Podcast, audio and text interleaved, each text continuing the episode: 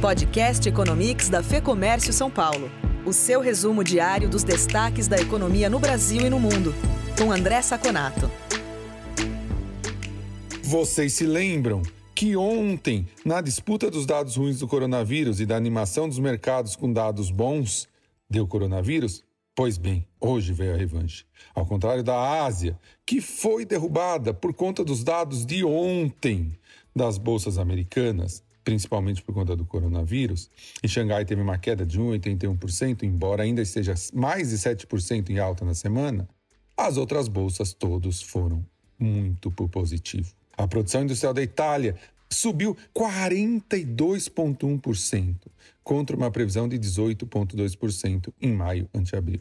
Na França também, uma subida de 19,6%, muito maior que a expectativa de 12,9%. As bolsas europeias todas subiram com força. Nos Estados Unidos, o dado ruim veio pelo número de infectados diários do coronavírus, que bateu um novo recorde: 63.247 casos. Isso mostra um futuro muito incerto em relação a número de infecções e mortos. Nos Estados Unidos também, o PPI, preços ao produtor, caíram 0,2%, o que frustrou um pouco o mercado. Esperava uma alta de 0,4% e essa alta simbolizaria um aquecimento um pouquinho maior do mercado. Aqui no Brasil, o IPCA de junho, o índice oficial da inflação, subiu 0,26%, contra uma previsão de 0,3%. Em maio, esse índice caiu 0,38% e continua muito confortável, acumulando 0,1% no ano e 2,13% em 12 meses.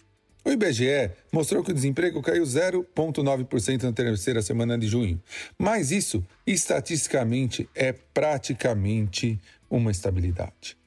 Com isso, o Dow Jones subiu 1,44%, o Nasdaq subiu 0,66% em nova máxima histórica e o Ibovespa subiu 0,88%, passando a marca dos 100 mil pontos com 100 mil e 31 pontos. O dólar aqui seguiu a tendência das moedas internacionais. Caiu 0,37% a R$ 5,32. Por hoje é só. Até o próximo Economics.